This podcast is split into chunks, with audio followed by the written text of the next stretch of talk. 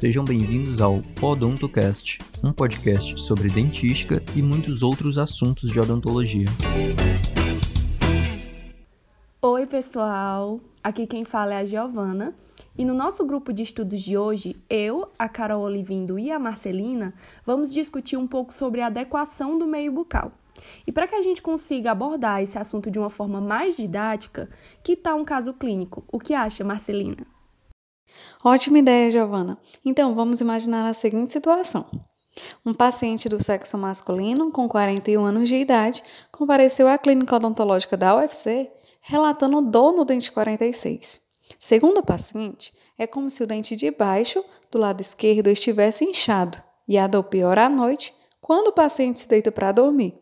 Após o exame clínico, nós fizemos o teste frio com resultado positivo e o teste de percussão vertical, que também foi positivo.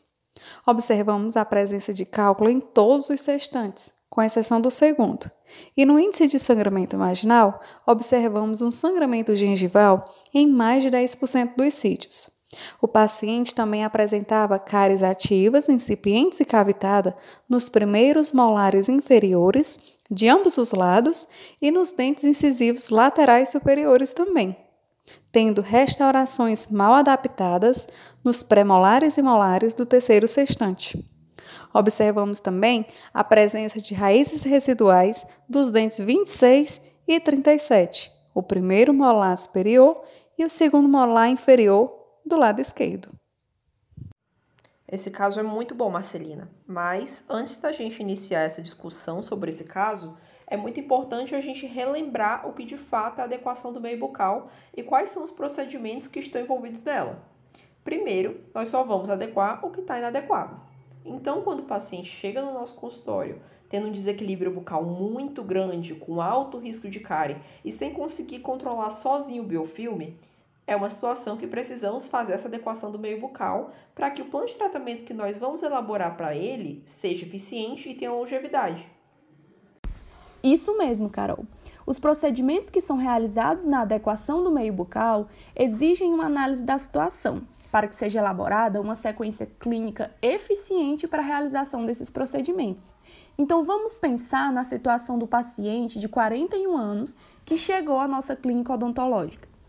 Qual é a nossa principal prioridade diante desse caso? É controlar a dor do paciente. E como é que nós podemos fazer isso, Marcelina? Bom, tendo em vista os resultados positivos para o teste frio e para o teste de percussão vertical e os sintomas relatados pelo paciente, nós podemos chegar ao diagnóstico de uma pulpite irreversível. Por isso, esse dente deve ser indicado para o tratamento endodôntico e para o alívio imediato da dor, nós podemos realizar o acesso endodôntico nesse dente e proceder às condutas iniciais de instrumentação, irrigação e medicação. Esse paciente pode ser classificado como sendo de alto risco para o desenvolvimento de cárie. Então, Carol, quais características do paciente nos levaram a essa classificação? Esse paciente vai apresentar lesões de cárie ativa nos dentes 36, 46, 12 e 13. E além disso, ele vai ter uma história pregressa da doença, o que significa que ele tem alguns dentes restaurados, indicando que já teve outras lesões de cárie.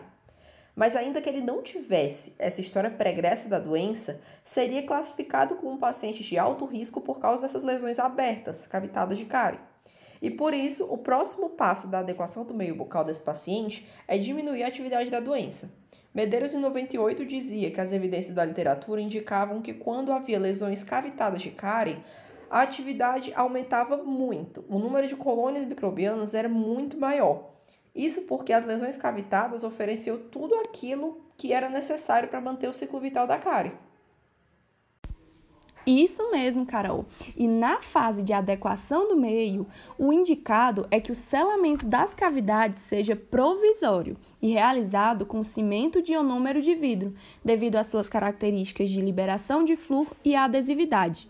O tratamento restaurador definitivo, quando é realizado nessa fase, sem uma conduta de prevenção e orientação, só iria nos fazer repetir um erro que ficou lá no passado da odontologia, o ciclo restaurador repetitivo, onde o objetivo era apenas tratar as sequelas da doença cárie e não tratar as causas da doença. Isso tudo mudou quando se começou a discutir promoção de saúde, que consiste em ações educativas e preventivas, sem se limitar às ações curativas.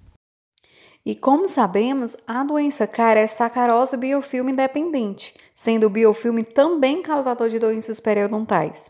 Na adequação do meio bucal, como nosso objetivo é prevenir e controlar a cárie e as doenças do periodonto, nós devemos realizar os procedimentos visando a diminuição do biofilme. Por isso, todos os fatores retentivos de placa devem ser removidos. Exatamente isso, Marcelina.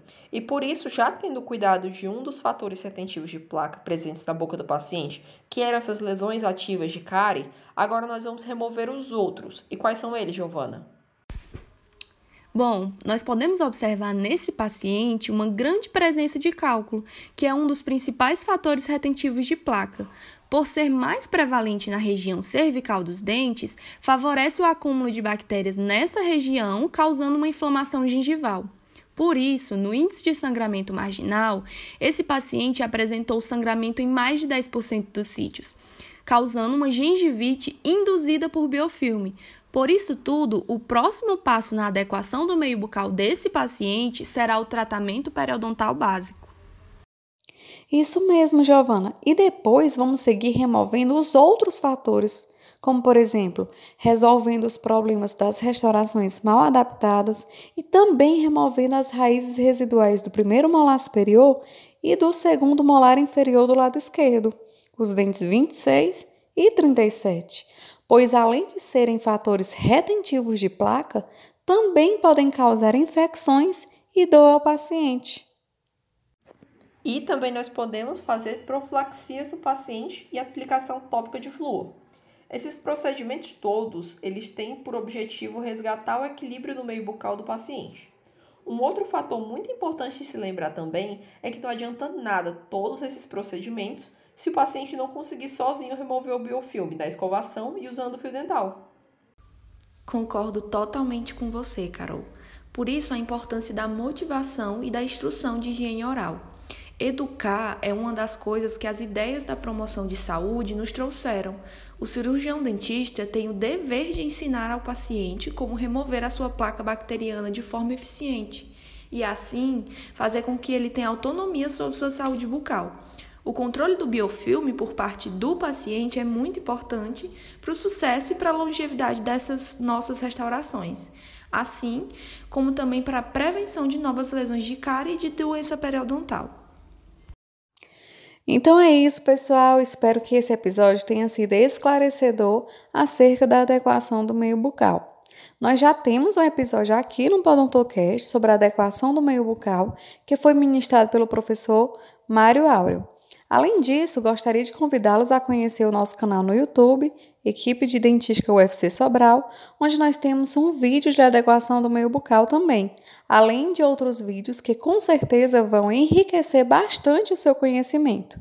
Muito obrigado por nos ouvirem até aqui e continuem nos acompanhando.